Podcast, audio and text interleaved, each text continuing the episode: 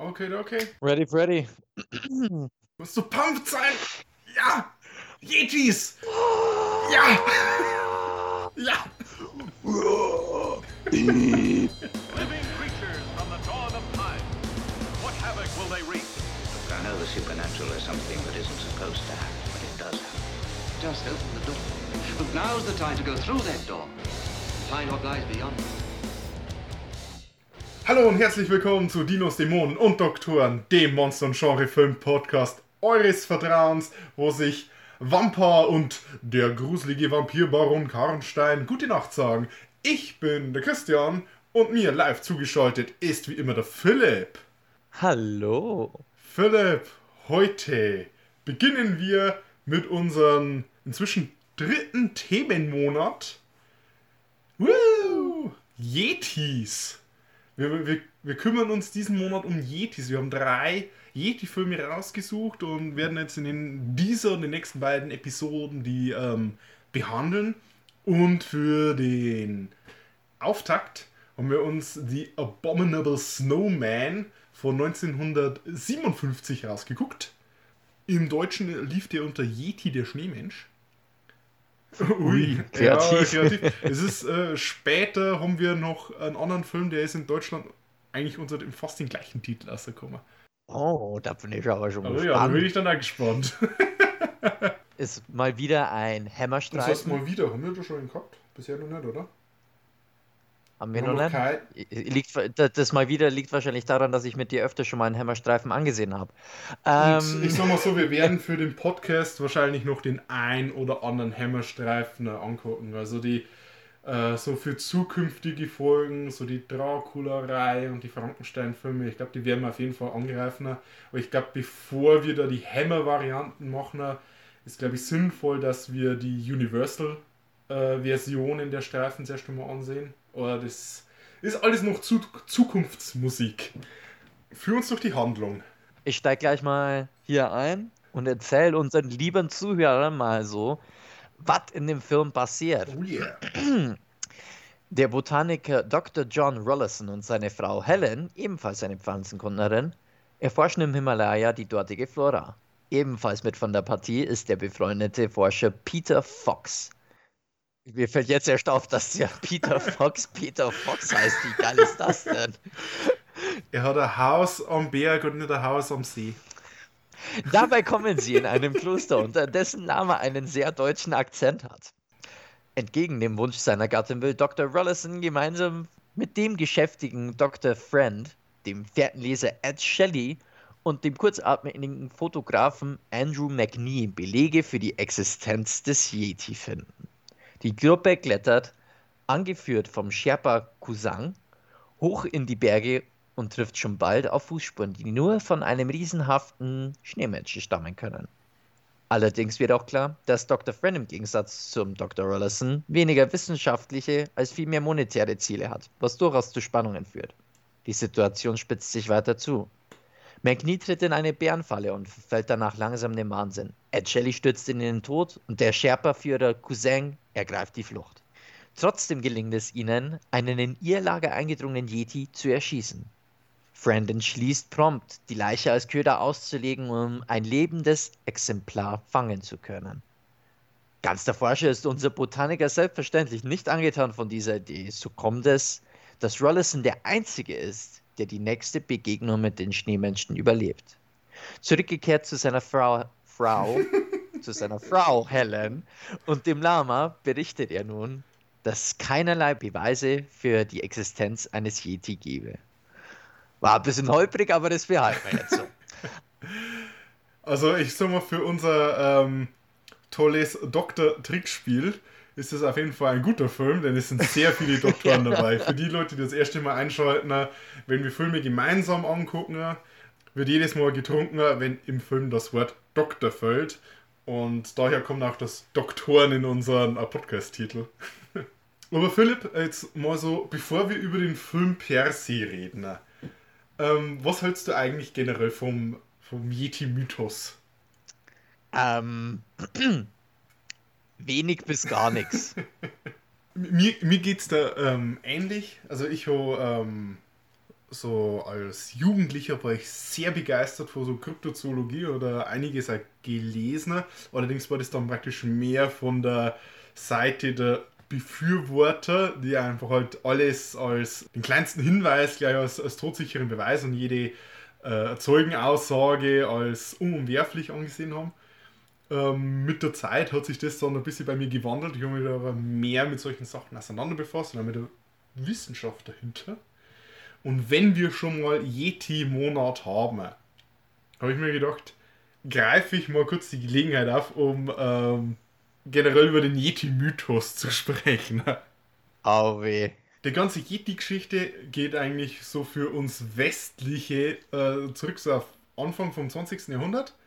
Da ist so die Fabel das erste Mal so in Zeitungsberichten aufgetaucht.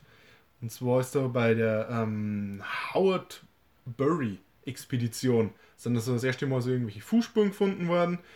Und ähm, der hat darüber geschrieben. Und die Sherpas haben gesagt, ja, das sind von den wilden Leuten, die da im, in den Bergen leben. Aber der Howard Bury selber hat eigentlich die äh, Schneespuren eigentlich gleich als ähm, Wolfsspuren identifiziert.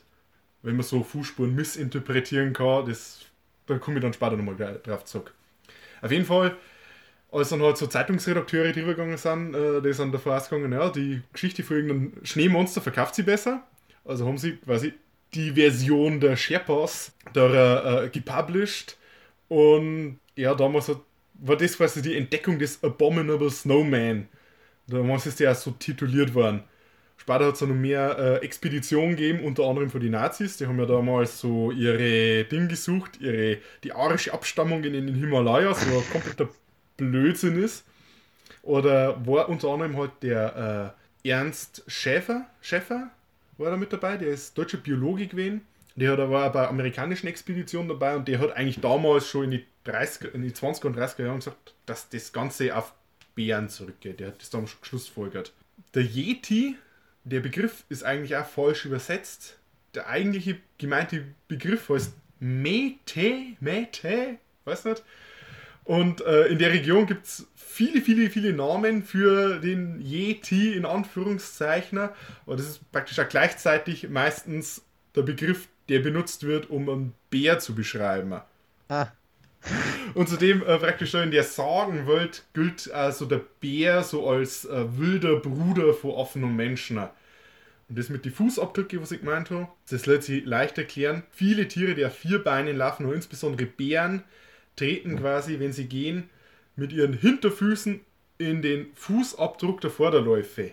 Also das musst du so vorstellen, so, so die breite Vorderpfote schaut dann beim Fußabdruck so ein bisschen aus wie der menschliche, so vorne die Ballen und die Zehen und in seine längliche Hinterpfote, der in den gleichen Abdruck reingeht, bildet dann quasi in Anführungszeichen die Ferse.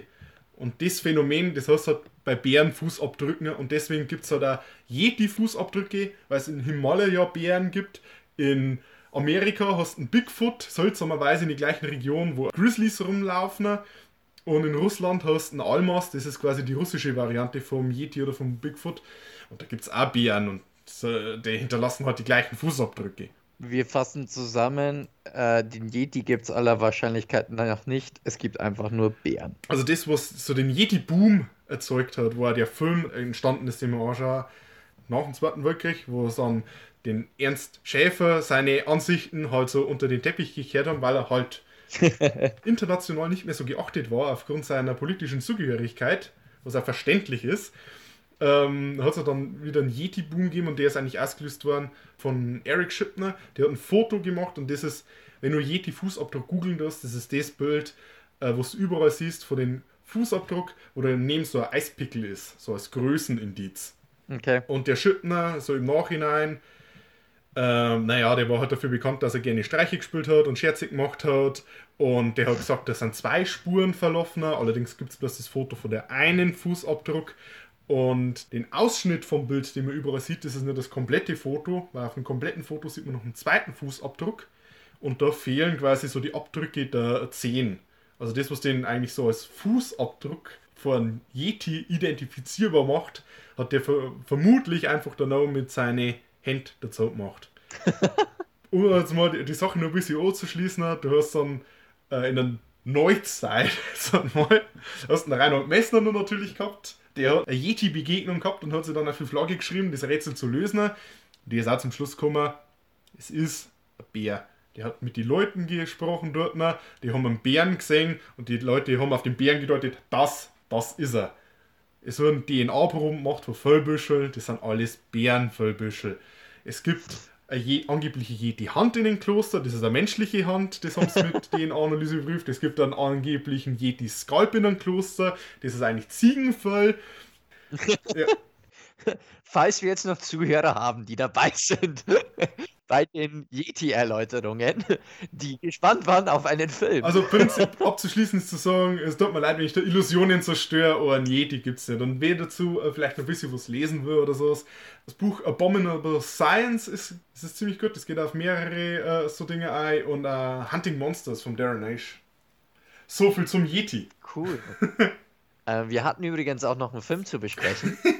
Äh, Ich habe schon gesagt, es ist, es, ist, es ist alles eigentlich ziemlich angestoßen worden durch das ähm, Foto und durch die äh, Expedition eben von den Shipton.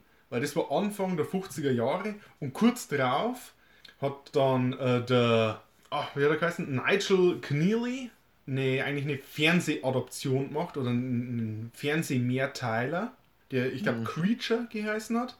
Und das wurde dann, äh, dieses Skript wurde dann umgearbeitet eben zu dem Film The Abominable Snowman von 57. Und äh, äh, Nigel Kneal, Kneally, ich weiß nicht, wie man ausspricht, der hat da unter anderem die äh, Quatermass-Reihe geschrieben. Also das waren auch zuerst TV-Filme und die sind auch dann von äh, Hammer zu Spielfilmen umgearbeitet worden. Die haben quasi mehrere Male zusammengearbeitet. Aber bef- bevor ich mich da weiter verliere in dem Thema, gab man zu unseren Charaktere gehen. ähm, wir haben da unseren Hauptcharakter, unseren Dr. Botaniker, Dr. John Rollison. Der wird wie so oft bei Hammerstreifen von der Legende Peter Cushing dargestellt. Sein Gegenspieler, Schrägstrich, äh, Kamerad in dem Streifner, oder ich sag mal die zweite Hauptrolle, wäre dann vermutlich der von Forrest Tucker gespielte Dr. Friend, der äh, schießwütige Amerikaner. Das äh, nehme ich schon wieder als Vorwurf. Amis sind gar nicht schießwürdig, das äh, nehme ich persönlich. Äh, ich muss sagen, wir, wir haben anscheinend auch amerikanische Hörer. Gehen wir davon aus, weil ich mit so ein paar ähm, amerikanischen Podcasts öfter schreibe und durch da öfters mal erwähnt werde und die halt auch sagen, dass ich auch einen Podcast habe, kann ich mir vorstellen, dass der eine oder andere mal reinhört. Ob wir tatsächlich Leute aus Amerika haben, die regelmäßig zuhören und uns auch verstehen, weiß ich nicht. Aber es haben zumindest ein paar Amis mal reingehört. geil, Ohio, Texas, super. wenn uns wer zuhört und versteht, Grüße auf Texas, friert nicht ein. Say hello to El Paso. Ähm, ja, also das sind auch wirklich so die beiden Hauptcharaktere. Der größte Teil der Interaktionen, des Dialogs und so weiter findet zwischen den beiden Charakteren statt. Es gibt noch einige andere. Es ist der Hauptkonflikt ist zwischen den beiden. Genau, genau. Ähm, wir hätten da dann noch äh, Arnold Mahle. Äh, das ist ein deutscher Schauspieler, der nach äh, Großbritannien ausgewandert ist, soweit ich das weiß. Der spielt äh, logischerweise den Lama. Deswegen hat Der einen äh, deutschen Akzent. der buddhistische Lama auch einen deutschen Akzent. Es waren die 50er, das waren noch andere Zeiten. Genau, ebenso äh, wahrscheinlich fehlgecastet ist dann der Wolf Morris, der den Sherpa-Führer Kusang spielt. Genau. Vielleicht wieder ein bisschen besser gecastet. Äh, die äh, Frau unseres Doktors, die Helen Rollerson, die äh, nach der Frau von Peter Cushing benannt ist. Helen. Mhm. Dargestellt von Maureen Connell. Genau, und dann hast du noch äh, eben den Dr. Peter Fox. Spielt von Ri Richard Wattis, der dort im Film äh, die meiste Zeit eigentlich zusammen mit Dr. Rollinsons Frau ähm, Helen drum bangen, dass der Mann wieder zurückkommt. Genau. Und die restlichen Teilnehmer der äh, Expedition sind dann der McNee und der Shelley, jeweils gespielt von Michael Brill und Robert Brown. Und wie schon gesagt, eigentlich unsere Hauptfiguren sind der Dr. Rollison und der Dr. Friend. Und zum Dr. Rollison werde ich wahrscheinlich für den Rest der Review einfach Peter Cushing sagen. Denn ich, ich muss sagen, es ist so eine archetypische Peter Cushing-Rolle. Ja, Der Peter Cushing hat Ja. so oft äh, so den äh, Akademiker mit Herz gespielt. äh, also den Gentleman, den, Der, der gebildete Gentleman, der aristokratische Gentleman. So ist sein, ähm, sein Van Helsing, spielt er ähnlich. Ähm, sein Frankenstein vielleicht nicht, aber der hat noch ein, ein paar andere Rollen gespielt. Das ist seine, eigentlich so mit seine Paraderolle, dass er so den, äh, den guten und ja, den guten Akademiker spielt einfach. naja, und äh, sein Gegenspieler, der Dr. Friend, ähm, der ist definitiv ein etwas, äh, der, der ist eher so der ähm, mit monetären Zielen, merkt man auch, aber der hat dann trotzdem noch eine äh, altmodische Gentleman-Seite äh, zum Teil. Ähm, er rastet immer wieder aus, aber er entschuldigt sich wenigstens dafür noch. Würde dir bei einem modernen Amerikaner äh, nicht mehr so passieren, äh, zumindest in den Filmrollen. Ja, ich weiß nicht, wo, wo, äh, wirklich gesagt, woher der Dr. Friend kommt. Ist das vielleicht so, so die, das die Trope vom Südstaaten-Gentleman? Ja, also der äh, könnte fast so in die Richtung gehen. Also ähm, man, der, der Hauptkonflikt ist hier definitiv das, ähm, du hast auf der einen Seite den wissenschaftlichen Fortschritt und auf der anderen Seite ähm, die Mediengeilheit und die Sensationsgeilheit der Leute. Genau, du hast einen Sensationswut, beziehungsweise ähm, das hat auszunutzen in Yeti und äh, ähm, Peter Cushing, seine Figur, wird halt mehr, ist mehr durch den Wissensdrang getrieben und sieht eigentlich auch keinen, keinen Sinn darin, den Yeti zu erschießen oder zu fangen und wegzubringen. Ihm geht es mehr ums Erforschen. Äh, ist dann aber trotzdem noch so wissbegierig oder so viel Gentleman, dass er bis zum Ende mit dabei bleibt und nicht wirklich aktiv versucht, Dr. Friend an seinem Vorhaben zu Ja, hindern. es ist mehr Debatten führen. Ja. Äh, Er, er, er sabotiert jetzt Dr. Friend nicht. Er ist ja dann auch derjenige, der sich äh, um den äh, verletzten Kumpanen, dessen Haxen in der Bärenfalle hängen bleibt, kümmert. Und der dann eben das auch immer weiter als Argument nimmt, dass man dann vielleicht umkehren sollte oder dass man den Bären, äh, Schrägstrich Yeti, In dem Film ist es ein Yeti. Ja, in dem Film ist es ein Yeti, doch bitte in Ruhe lassen Ja, soll. äh, man muss auch sagen, äh, das ist ein Film, also dass ich den Streifen auch zugute halte.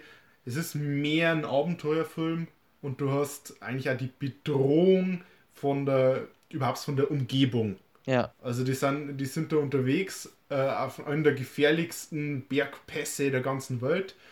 Und ich meine, das spielt da schon mit rein, dass der äh, Cushing jetzt nicht die Expedition sabotieren kann, weil allein ist seine Überlebenschance, überhaupt vom Berg runterzukommen, auch nicht besonders hoch.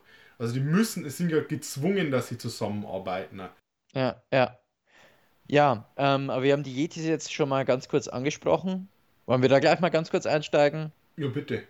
Also viel sieht man von denen nicht. Man sieht zwei, dreimal nur die Hand. Äh, das ist dann ein sehr großer Handschuh. ähm, ja, Handschuh sieht so ein bisschen nach, ähm, nach, nach einer übergroßen Version eines Arms eines weißen Affen aus. Also dann auch mit der Behaarung und so weiter. Ja, weiß nicht, der hat dunkles Fell. Ja, Ja, der hat dunkles Fell, definitiv. okay. Sah irgendwie bei mir anders aus. Egal. äh, auf jeden Fall ähm, ein behaarter, äh, relativ großer Arm. Die sind auch ähm, sehr groß, wie sie immer wieder erwähnen. Und Hammer hat es ganz schlau gemacht. Äh, die haben sich jede Menge Kohle gespart, indem sie einfach kein komplettes Yeti-Kostüm bauen mussten. Äh, in seiner vollen Größe vom Umfang her sieht man nämlich den Yeti nie. Man sieht immer entweder nur den Arm, äh, Schemen oder dann eben das Gesicht in äh, der finalen Szene auf dem Berg. Eigentlich sieht Ähm, man den ganzen Film über eigentlich nur äh, zweimal den Arm und dann eigentlich Ja. erst ganz zum Schluss, zum Finale eigentlich, sieht man zweimal den Schemen und dann gibt es so einen äh, Reveal-Shot auf so das Gesicht und da nicht das komplette Gesicht, sondern hauptsächlich so die Augenpartie. Genau, Und- genau. Ich glaube, also das hat den Film, glaube ich, zugute getan, denn Absolut. ein richtig, ein richtig überzeugendes Yeti-Kostüm, vor allem ein Yeti, der dann auch riesengroß ist, hätten sie, glaube ich, zu der Zeit und vermutlich mit dem geringen Budget, mit dem Hammer meistens gearbeitet hat, gar nicht umsetzen können. Und das ist eigentlich eine der Sachen, die mit am spannendsten sind beim ganzen Film. Wie sieht, wie sieht denn der Yeti jetzt eigentlich aus? Du hast einmal so, greift der Yeti so ins Zelt rein und du siehst den Arm. Das hat mich ein bisschen an äh, Dinge erinnert, an, ähm, wie heißt's? Äh, Creature from the Black Lagoon, Schrecken des Amazonas. Dann gibt es eine, äh, eine ziemlich ähnliche Szene, wo bloß der Arm so ins Zelt reingreift. Und eben dann, als sie den, äh, den Yeti erschießen, man sieht in der Szene, stehen sie um den Yeti rum, aber du siehst ihn selber als Zuschauer nicht. Du siehst dann höchstens noch den Arm, der äh, so hinter den Felsen vorschaut. Also die Fußabdrücke, die hinter den Felsen führen. Und das ist einerseits, es ist komplett billig und vielleicht ein bisschen frustrierend, je nachdem, wie man drauf ist. Aber ich finde, das, das haben sie auf eine Es ist sehr geschickt auf jeden Fall. sehr geschickte äh, Art und Weise gemacht, ja. Was dann eben meiner Meinung nach auch noch äh, relativ geschickt ist, ist, wie sie es dann einfach weitergesponnen haben. Also danach direkt war der Dialog im Zelt. Ähm, na, wie hieß der verletzte Kumpan nochmal? Das war dann McNeely? Egal. Ähm, mit dem Kerl mit dem Haxen im Gips oder äh, wo die Bärenfalle drin gesteckt war, der hat dann eben gefragt, wie hat er ausgesehen? Und Peter Cushing gibt dann eben eine tief ergriffene Beschreibung und malt eben dieses Bild ähm, eigentlich hauptsächlich nicht mal wirklich mit jetzt äh, einer plumpen Beschreibung des Gesichts, sondern mehr ähm, mit, ich weiß jetzt nicht mehr, wie er es genau gesagt hat, ich glaube, er hat gesagt, dass eine gewisse Weisheit im Blick des Tiers war. ich sag mal, die Verkörperung vom Yeti war in der Hinsicht auch halt cool, weil sie waren nicht einfach Monster, sondern äh, so das hat er, so das Feeling gehabt von, das ist so ein bisschen äh, einfach, die leben versteckt und abseits und wollen eigentlich ihre Ruhe haben und jegliche Aggression, die da vorkommt, wird eigentlich äh, hier vom, äh, von den Menschen ausgelöst. Genau, Und da genau. hast du eben so, so urtümliche Weisheit, die dann äh, den, den Ganzen innewohnt. Genau, genau. Was dann auch noch recht spektakulär ist in dem Zusammenhang dann mit den telepathischen Kräften, die die Yetis anscheinend haben. Ja, also meiner Meinung nach äh, kriegen die einfach einen Almkoller. Oder sie haben telepathische Oder sie haben Kräfte. telepathische Kräfte. Ja, es ist. Wir haben es in der Plotzusammenfassung, hast du so gesagt, ähm, dass der Verletzte, der wird dann relativ wahnsinnig oder wird ein bisschen verrückt. Später hört dann auch der, der Peter Cushing und der Dr. Friend hören dann Stimmen oder das Funkgerät sprechen. Das ist auch dann relativ zum Ende. Und äh, es wird zwar ein bisschen angesprochen, dass es so ein, ein Sing vom, äh, vom Yeti ist. So die, ähm, ja, die, die Fähigkeiten vom, vom Yeti.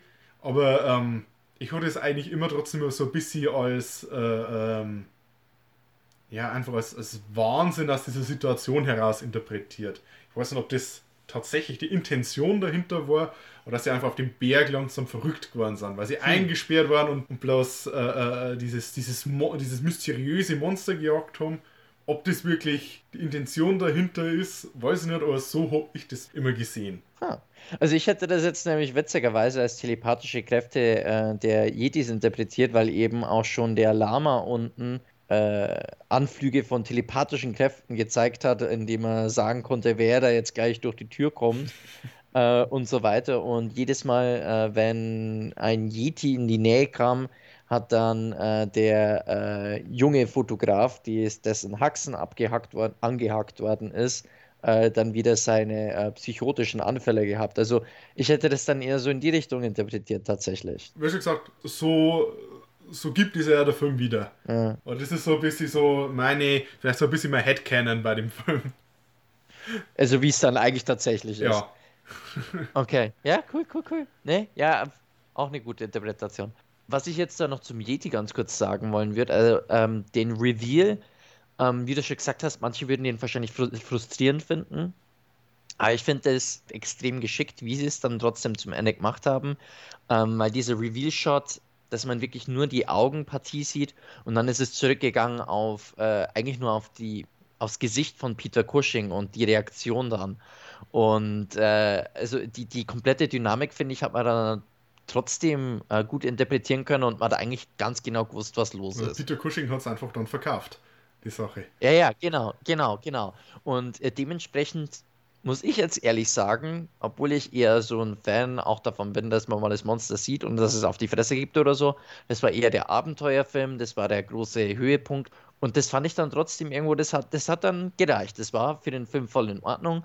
Und du hast ähm, immer noch das Mysterium. Und das ist ja eigentlich trotzdem so, wie, wie man Suspense auch in anderen Filmen aufbaut. Wir haben das damals gehabt bei The Ritual, dass du eher die ganze Zeit immer nur Schemen siehst oder irgendwann einen Teil von der Kreatur und zum Ende kommt dann der Reveal und das ist dann der Höhepunkt. Mhm. Und wie du es gesagt hast, das ist genau das gleiche wie bei The Ritual, was für mich der Negativeffekt war, dass das Monster dann nicht ganz so überzeugend war.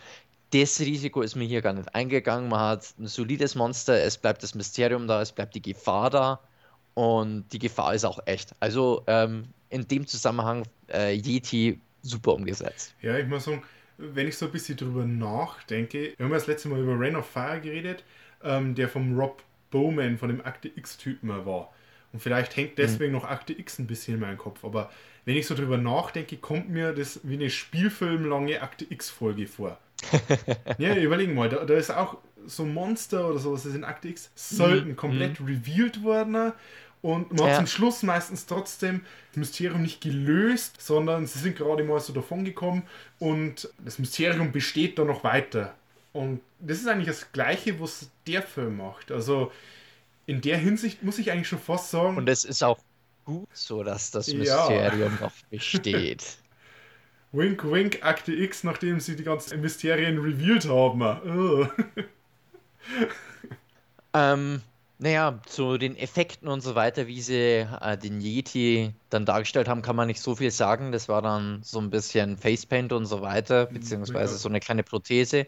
Ähm, sah ganz solide aus, aber da kann man nicht so viel reden. Was ich da anstattdessen ganz kurz gerne angesprochen hätte, ähm, wären die Sets beziehungsweise die Scenery-Aufnahmen gewesen. Da war ich nämlich tatsächlich relativ positiv äh, überrascht von den Scenery-Shots. Das kennt man ja oft aus ähm, ja, Filmen aus der Zeit oder dann auch aus Hammer-Produktionen, dass man so das äh, gemalte äh, Studio im Hintergrund hat und dass man dann erkennt, ja, okay, äh, pff, halt ein Studio-Shot, ne?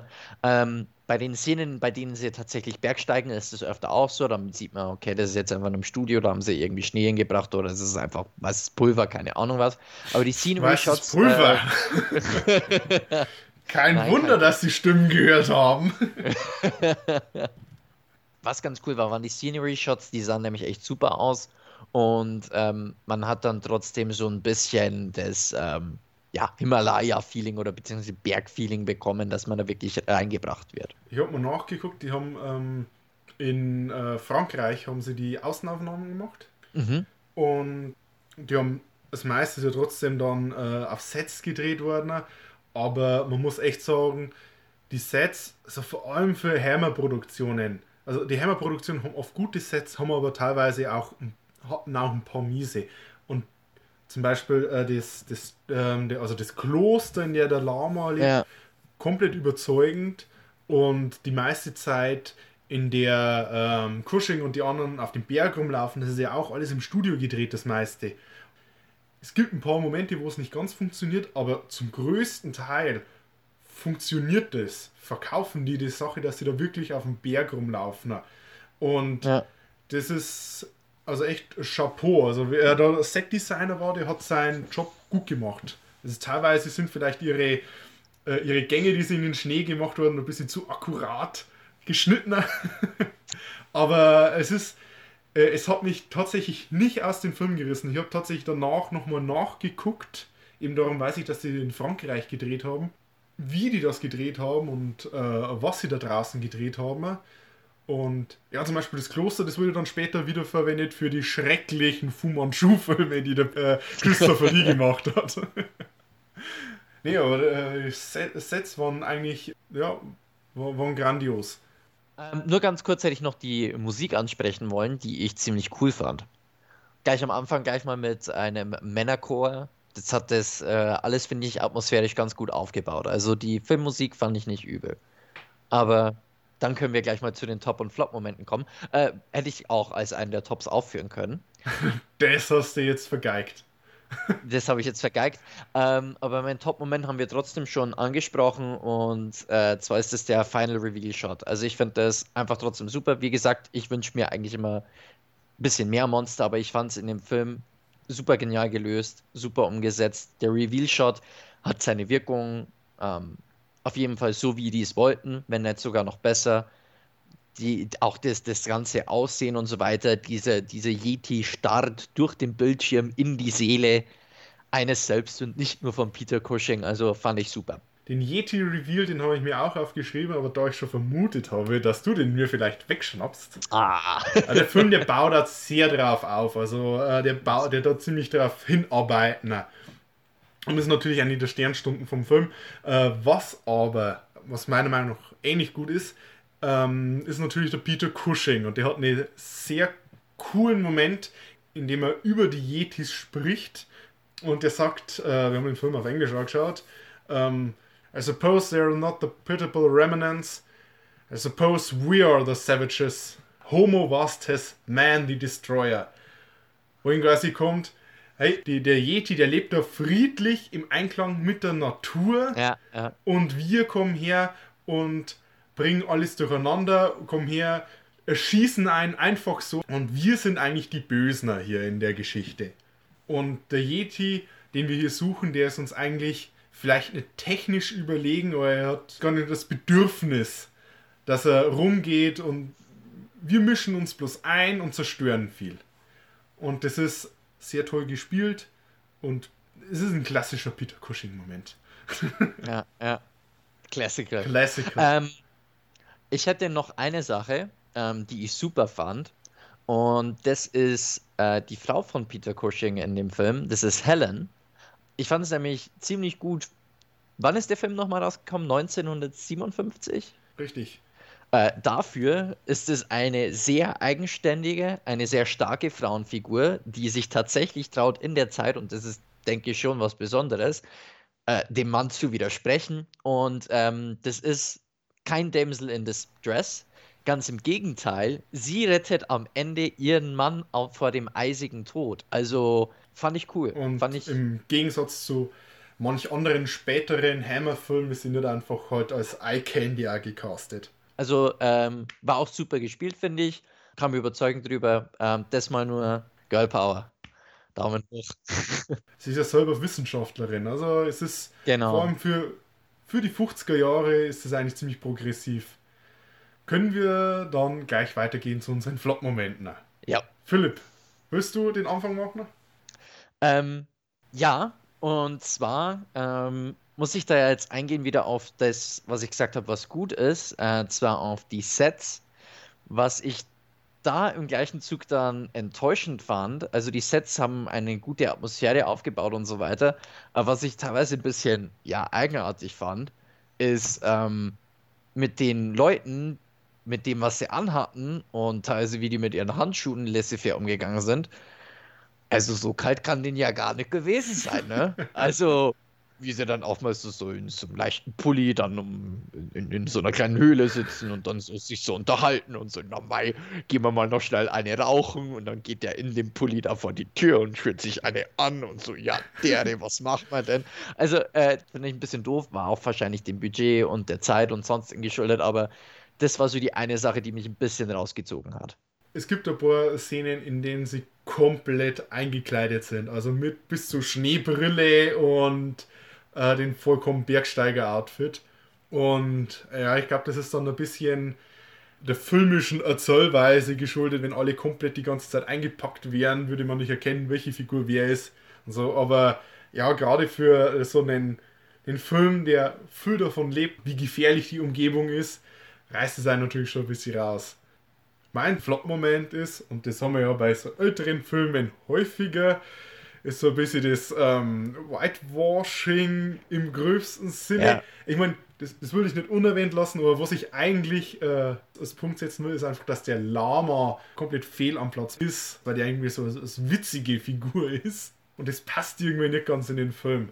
Also unabhängig davon, dass der, der von den Deutschen gespielt wird. Was das ja schon Absolut. doof ist, oder ich sag mal, einfach der Zeit geschuldet ist, in der der Film gedreht wurde, wo man sowas nicht voll durchdacht hat.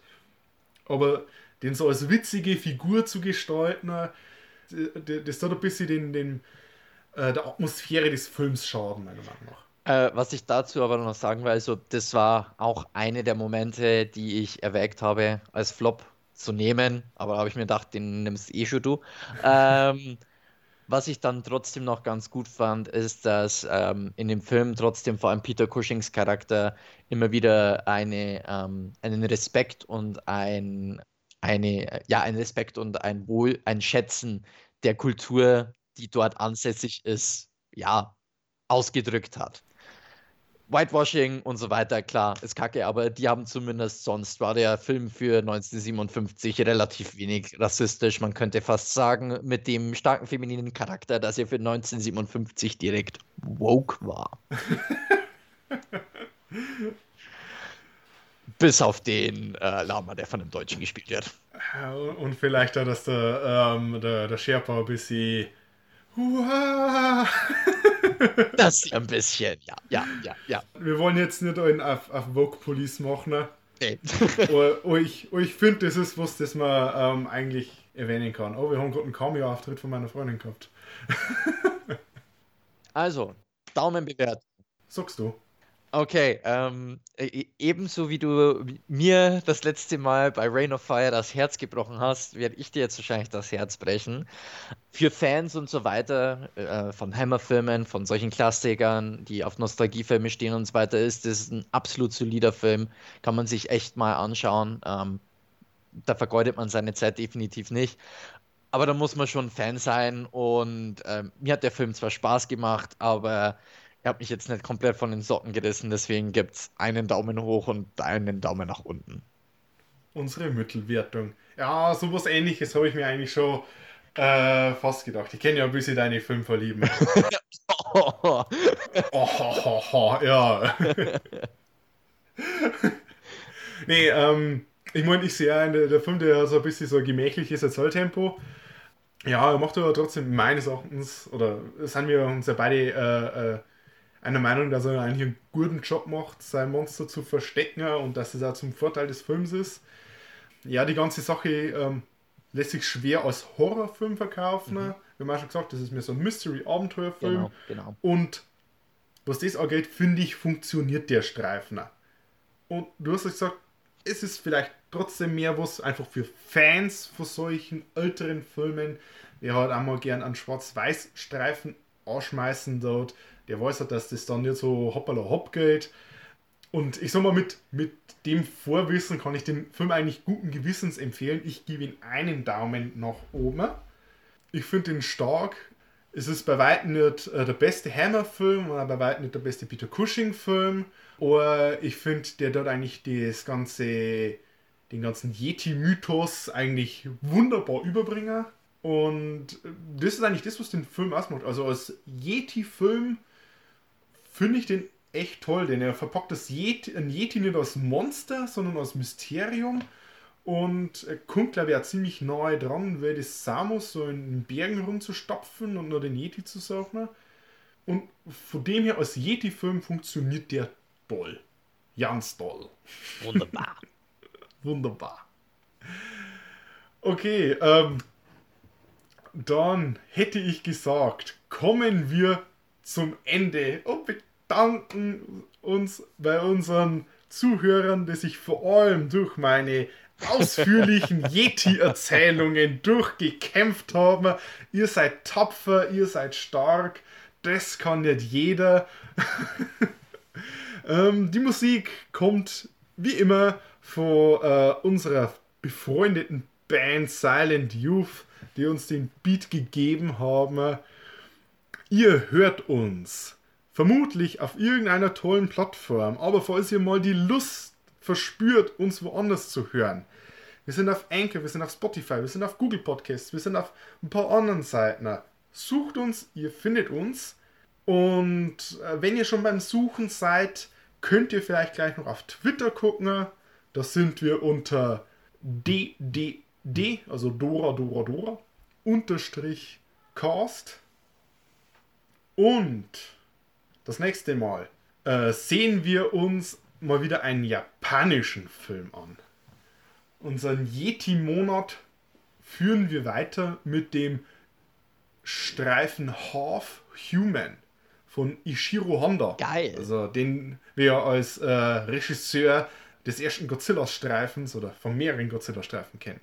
Freust du dich, Philipp? Ja, nee, also da, äh, äh, das war jetzt der Reveal. Äh, nur so für die Zuhörer. Vorher wusste ich noch nicht, was wir als nächstes ansehen. Ich habe ihm das gesagt, es geht um Yetis. ähm, aber äh, damit habe ich jetzt ehrlich gesagt auch nicht gerechnet, dass es jetzt ein japanischer Streifen wird. Und äh, nee, da bin ich jetzt wirklich schon gespannt. Da freue ich mich. Also, ich war ja vom ersten Godzilla durchaus angetan und äh, dementsprechend freue ich mich. Ich danke mich auch noch recht herzlich fürs Zuhören. Und ich hoffe, unsere Zuhörer freuen sich genauso auf die nächste Folge. Bis bald. Servus.